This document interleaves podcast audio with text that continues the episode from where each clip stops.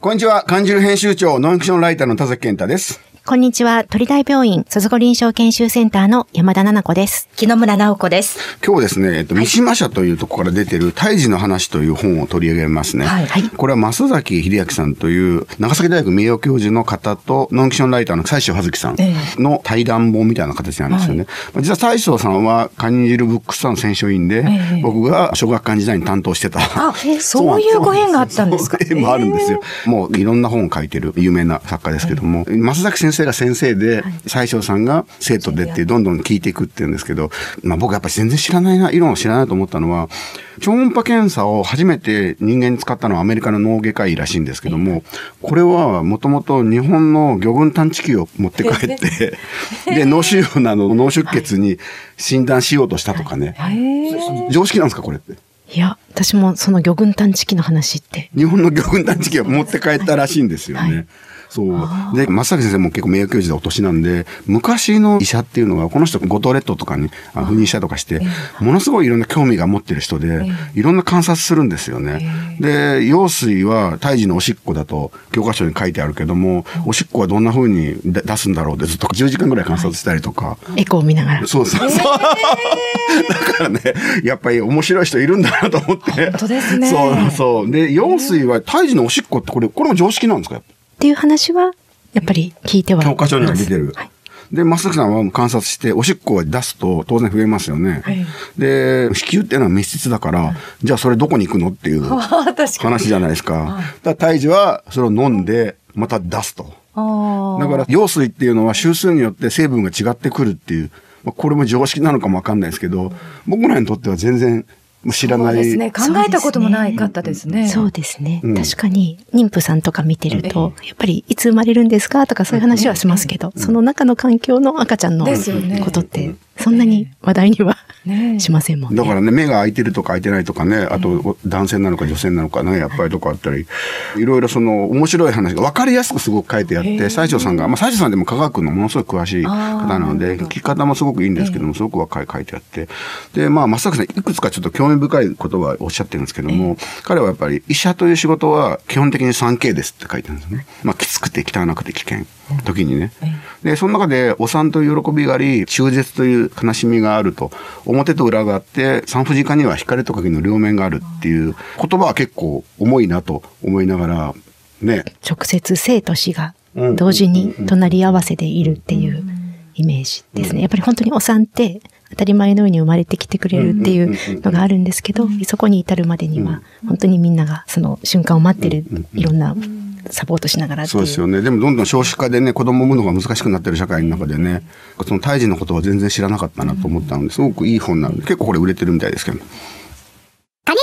今日のゲストは鳥取大学医学部産婦人科講師の原田隆さんです。1974年鳥取市福部町生まれ、島根医科大学をご卒業後、2000年に島根大学医学部附属病院に入局、その後大田市立病院などで研修され、2010年に鳥大病院総合周産期母子医療センター助教、2019年から現職でいらっしゃいます。今日はよろしくお願いします。あ、よろしくお願いします。お願いしますお願いします。産婦人科の原田先生といえば、あの、前病院長の原田佑先生がですけど、そうです二人いるってこと？そうです。僕の印象ですけど、産婦人科の方って明るくて、面白い人が多いんですけど、やっぱりちょっと原田先生もにこやかで優しげな感じですよね。まあ、やっぱり女性の患者さん、まあ男性は来られないので、女性にまあ受けると言ったら失礼ですけども、レスポンスよくするには、やっぱり笑顔と、あと喋り方も普段からそういう明るい感じにやっぱなるんじゃないかなと思いますね。はい。そうなんですか、やっぱり。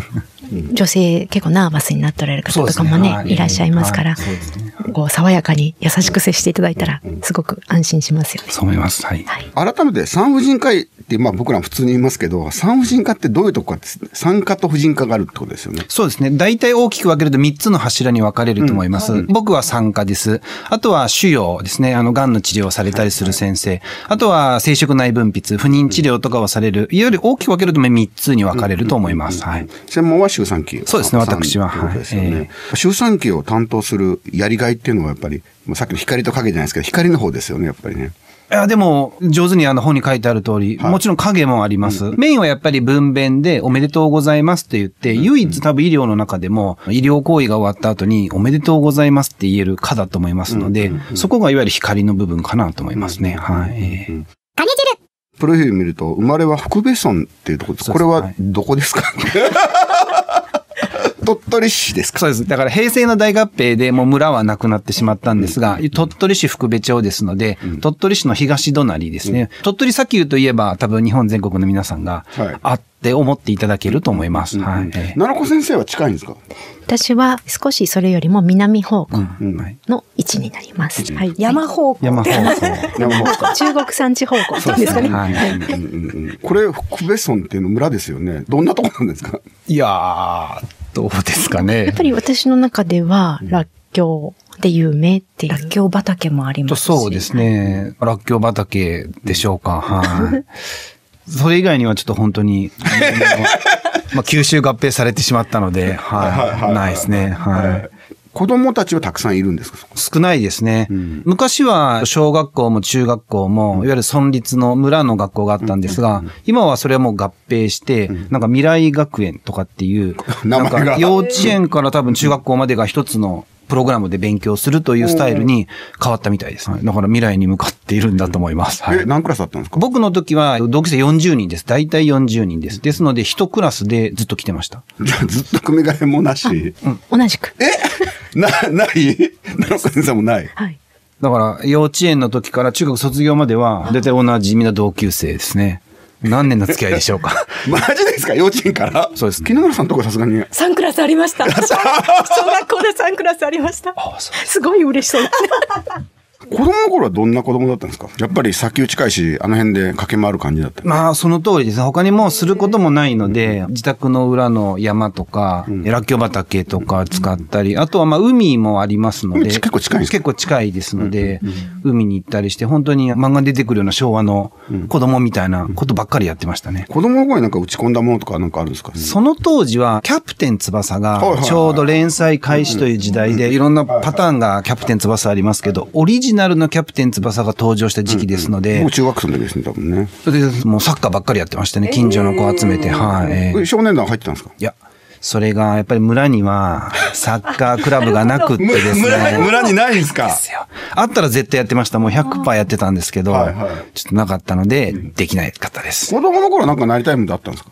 具体的にどんな職業とかはなかったんですが、周りもそうですけども、まあうちも祖父や祖母と一緒に3世代でずっと暮らしてきてたので、地元で就職して、自分とそのまあ親と子供と3世代で家で暮らすと、そういうようなまあすごく平凡な、まあ夢というか、職業でもなんでもなくて。そうですそうですそうです、はい、ええ。平凡に暮らそうと思ってたんですか？3世代で暮らすものだな。当たり前っていうそうですね。感じですよね。ですので、父はまあ兼業農家でらっきょうとかもやっぱ作ってたので自分がどういう職業に就くのかわからなかったんですけども、そういうのもまあひょっとしたらやるんかなと思いながら、子供、小学校の時は過ごしてました。はい。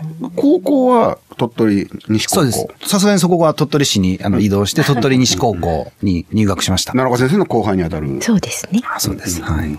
で、行ってみたらどうでしたか？鳥取市はやっぱまた若干都会ですか？鳥取西高はですね、先生はい。一学年が10クラス。ついに ?1 から10に？40人が、だから10クラスなんですよ。だからもう10倍ですよね。私もそういう感じでした。学校に行って、10クラスあるっていうのはもうびっくりして、同じ校舎でも、確か4クラスぐらいが並んでたので、一つの校舎に、1階に。もうこんなになんでいっぱい学生がいるんだろうと思って、すごいびっくりしました。最初にねびっくりしました。はい。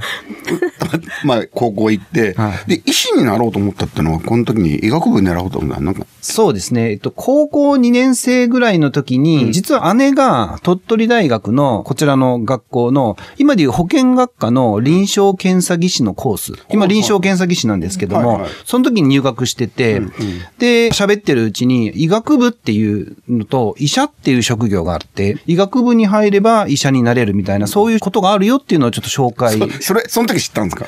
まあ、医者っていう職業はもちろんわかりますよ。さすがに、さすがにそれはわかります。医学部行って。はい。けど、まあ、どうやって医者になってるんだろうかなっていうのは、やっぱ具体的に周りにいなかったので、まあ、知らなかったので、そういうふうにみんな医学部に頑張っていって医者になってる人がいるんだよっていうのを聞いて、あ、そういう職業もいいなと思って、あとは、もともとなんか就職難の時代がやってくるみたいなのをどっかニュースで聞いたことがあって、何か資格を取らないと多分将来困るなっていうのは思ったので、あ、ちょうどいい免許といいますか、そういう資格が取れるので、ぜひトライしてみたいなと思ったのが高校2年生ぐらいですね。はい確か、記憶が定かではないんですけど、鳥取西って2年生の時から理系と文系にああ、そうですね。分かれますよね。なので、どっちに行くんだっていう選択肢が2年目の前でやってくる。それもあったと思いますね。はい。その頃ですじ。ゃあ医学部は志願するぐらいだから勉強はできたんですよね。それがですね、えっと、まず、だから先ほどの話に戻りますけど、学生の数が10倍になるので、まずもうそれでビビったわけですね。ビビった ビビってですね、ちょっとなかなかこう、落ち着いて勉強できなかったというか、浮ついてたんですか？浮ついてるというか、まあ、地に足がついてない状態。ふわふわした感じふ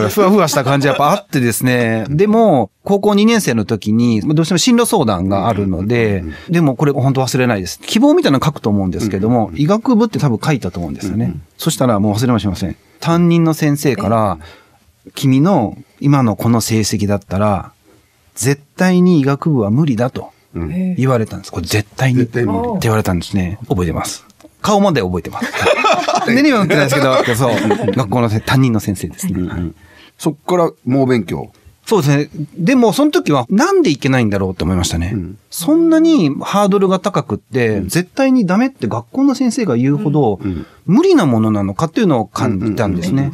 で、それからまあ勉強をするようになって、でもやっぱり足りなかったんでしょう。まあちょっと一浪という形にはなるんですが、島根医科大学の方には入学したという形ですね。島根選んだなんか理由なんですか？鳥取大ではなかったんですか？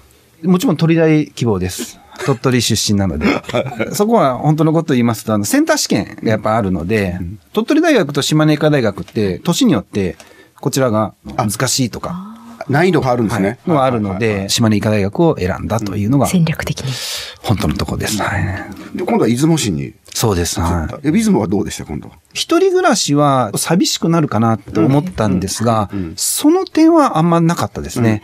同級生もみんな優しい人が多くって、あとは部活の先輩なんかもよく食事に連れてってくれたり、すごく温かくしてもらって、寂しいといった思い出はなかったです。部活は何を？バレーボールに入りそれ、ました。高校の時はバレーボールやって、やってたんですか、高校の時は部活やってなかったので、はい。はい。バレーボール部を選んだんですけど、その当時も中川一選手、バレーボールのもう全盛期、もうテレビをつけると、まあ、バレーボール、まあ、その当時からもサインでも流れてたんで、バレーボールの流れが来た時のあの高揚感、はい。会場全体があの応援するってあのスタイルですね。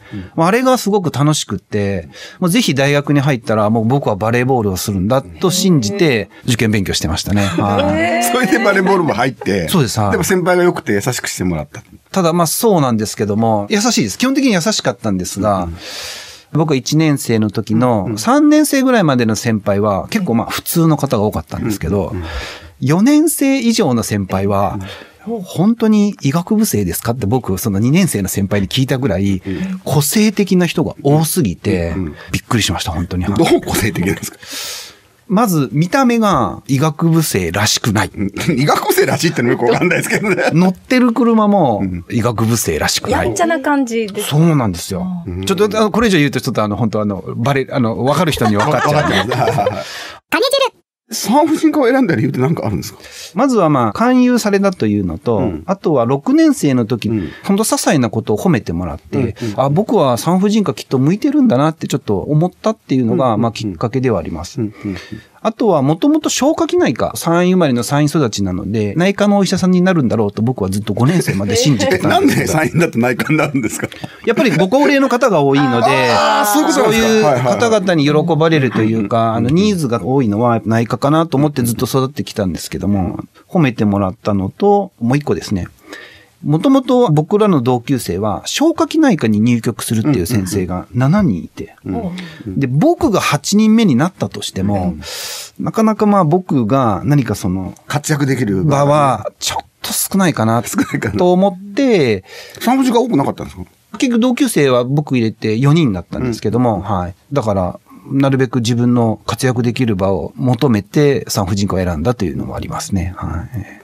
ちょっと専門児でお聞きしたいんですけども、出生前検査が専門ということですけども、はい、どのような検査そうですね。生まれる前ですね、うん、お腹の中にいる赤ちゃん、周数は関係なくって、うん、そういった赤ちゃんが分娩する前に何かご病気とかですね、変化が持っているのであれば、うん、それを見つけてあげようという検査なんですけども、大事なことは、見つけるだけではなくって、生まれた赤ちゃんが生まれてすぐスムーズに治療に移行できるようにサポートするというのが、いわゆる出生前診断。だと思いますですね。はい。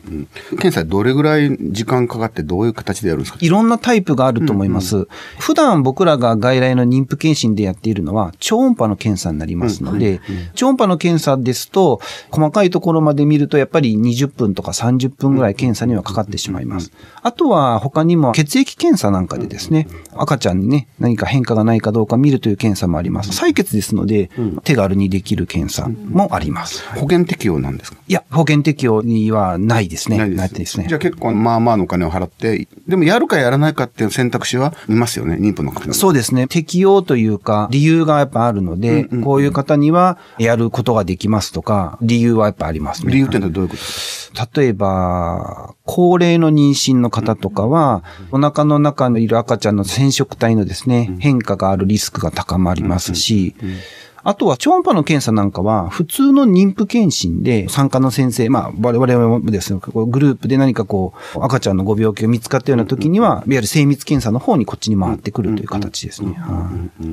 高年齢っていうのは大体何歳から？一般的には35歳以上からは高齢妊娠というのが実はあるんですけども、なぜ35歳なのっっていうところが、実はちょっとポイントなんですけども。何ですか？いいですか、はい、まあさっきも言ったように、お母さんの年齢が高くなると、うん、お腹の中にいる赤ちゃんの染色体の変化の可能性というのは、ちょっと高くなります。高くなりますよね。具体的には21番トリソミーの、まあ、ダウン症というご病気があるんですが、年齢が関係なければ800人に1人ぐらい。で、35歳の方だと一応356分の1。まあ、およそ350分の1。で、40歳の方だと97分の1ぐらい。かなり上がるんですね。そうなんですよ。でも、それをですね、あの、グラフに横軸に女性の年齢をとって、縦軸に染色体の変化の可能性を取るとですね、35歳からじゃあ右肩上がりが強くなるかって言われたら、そんなことないんですよ。すごく微妙な変化でしかないんですけども、35歳が一人歩きしている年齢は、実は羊水染色体検査っていう、お母さんのお腹の上から針を刺して、染色体を調べる検査があるんですが。羊水の中に針を刺して。そうです。で、羊水中の細胞を取ってくるから、染色体を調べれるって検査なんですけども、あれの副作用で流産が引き起こされるかもしれないっていう可能性が、出て0.3%。結構ですね、結構。まあまあ。まあそうですね。結構そうですね。それが330分の1なんですよ。で、その330分の1、羊水の検査をして流産になっちゃうっていうのと、お母さんの年齢が35歳を超えて356分の1で染色体の変化に出会っちゃうっていう、そのリスクがどっちが多いのって天秤にかけると、35歳が一つの基準になって、35歳を超えた人が仮に羊水染色体検査、まあちょっと乱暴ですけど、全員やったとしても、流産の可能性よりも染色体の変化の可能性に出会う確率が高いからっていうので、そこが35歳以上か未満かになってて、あ、そうなんですかそこでなんか35歳っていうのが高齢妊娠のがちょっと一人歩きしてるっていうところはありますね。はい。これ染色体以上っていうのは染色体の数、構造が変化してるってことですね。そうですね。はい。これによってどういうことにその、ダウン症、さっき言ったお子さんがなってしまうとですよね。染色体のまあご病気って言ったら、一、つは数の病気ですね。僕らは46本持ってて、で、1番から22番まで番号が振ってあって、21番、本来ならば2本あるべき染色体が3本あるっていうのが21トリソミーというご病気になります。それがいわゆるダウン症と言われるんですね。そうです。ですので、染色体っていうのは僕らの体の設計図みたいなものなので、やっぱり設計図っていうのは正しい、まあ、量だけ体の中にあって、って正しく機能するので、それがちょっと増えると、体の特徴として何か変化が現れてくるということですね。染色体の異常が起こる原因ってのはやっぱわからないわけですね。ある程度は分かってますが、今言ってる数の変化については、お母さんの年齢が高くなることと関係があって、うん、実は女性の卵子っていうのは、排卵直前に原数分裂っていうのを開始して、で、受精するんですけども、うん生まれる時には、実は原数分裂というのは止まってて、例えば20歳の人が妊娠するとすると、20年間止まってた卵子が原数分裂を開始して受精して妊娠する。40歳の方が妊娠した場合は、40年間。止まってたってことですはい、その生まれてから、いつ妊娠するか、まあ、いつ排卵するかっていう期間が長いので、そういう染色体の数の変化っていうのは、年齢が高くなると多くなるとは言われてます。ただ、この検査で染色体異常が分かると、すごくご両親はね、不安になる。その場合っていうのは、どういうケアをするんですか？まずは確定診断というところで、羊水の検査なんかをしてですね、本当にそのいろんな、例えばスクリーニングの検査で可能性があるかもしれないっていったところを必ず確かめます。確かめた後は必ずご夫婦揃っている時にご説明するんですけども、一般的な赤ちゃんの体の特徴とかとともに、生まれてからいろんな医療資源とか社会的なそのサポートとかあるので、前向きにできるだけ養育にですね、つなげていただきたいなというのは気をつけて声をかけるようにしてますね。はい。遺伝カウンセリングっていうのもありますけども、これは医師がやるわけではないと。とそうですね。鳥取大学だと遺伝カウンセラーという専任の職業の方がいるので、それと臨床遺伝専門医っていう、例えば僕も含めて小児科の先生とかも遺伝診療科の先生がチームを作ってますので、セットになってカウンセリングをするという体制をとってますね。はい。じゃあもう原先生もそれをやあそうですねはいはいその時には気をつけることって何かありますかやっぱり？できるだけ前向きになれるような説明をするのと、事実に基づいてですね、よく一般の方が都市伝説のようにネットとかで調べる情報と、正しくないことが中には含まれているかもしれないので、できるだけ正確な情報をお伝えするというのが大事だと思ってます。出生検査で、まあ、染色体異常を疑われてなっても、実際生まれてみたらそうじゃないこともあるってことですよね。いや、確定検査って言ってですね、はい。例えばあの今流行りの血液検査で NIPT って言って、はいはい。いる検査とかですね、ちょっと前まで流行ってたクワトロ検査と、これはホルモンを見る検査なんですけども、そういったのはスクリーニング検査になってますので、いろんなことをやっぱり、そうです。安全キスは安全というか、まあ、そうです。採血なので、いきなりお腹に針を刺すのはやっぱりちょっと怖いので、まあ、ないことを確かめたいという人はやっぱり採血に行きます。で、そっちはスクリーニング検査です。で、僕ら産婦人科の領域では、羊水染色体検査というテクニックを持ってますので、それで得られる結果はもう確定診断になりあます。なるほど。スクリーニング検査ってどういう意味ですか具体的に目安となるような、侵襲が少ない、うん。負担が少なくって、うんうん体の負ある程度病気の確率を少しだけ絞り込めるような、そういう検査。陽性陰性って分けていくようなイメージです。そうです、そうです。はい。あいわゆる検診とかで、採血とかで、いろんな他のご病気でもスクリーニング検査はありますよね。はい。私たちが学生の頃は、その採血でできるスクリーニングとかは講義で受けた記憶がないんですけど、どんどん検査方法としても発達してきてる。そうですね、はい。では、続いて原田さんにこれだけは聞きたい。生まれは鳥取、大学は島根。研修医として、これまで浜松、鹿児島を回られたと伺っています、原田先生。それぞれの場所のいいところを教えてください。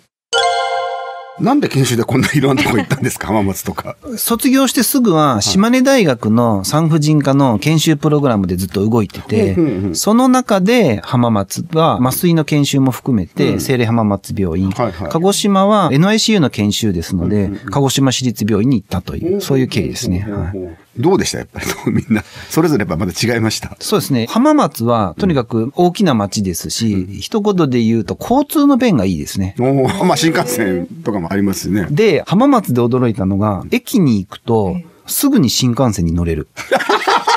いや、普通じゃない、普通じゃないですか。そんなあだけど、その、3位生まれの3位育ち、大学も出雲だったので、新幹線遠いですよね。そうです。っていうか、新幹線がない。そうそうそうしかも、時刻表をわざわざ事前に確認しなくても、フラッと駅に行ったら、数分待ったら次の新幹線が来る。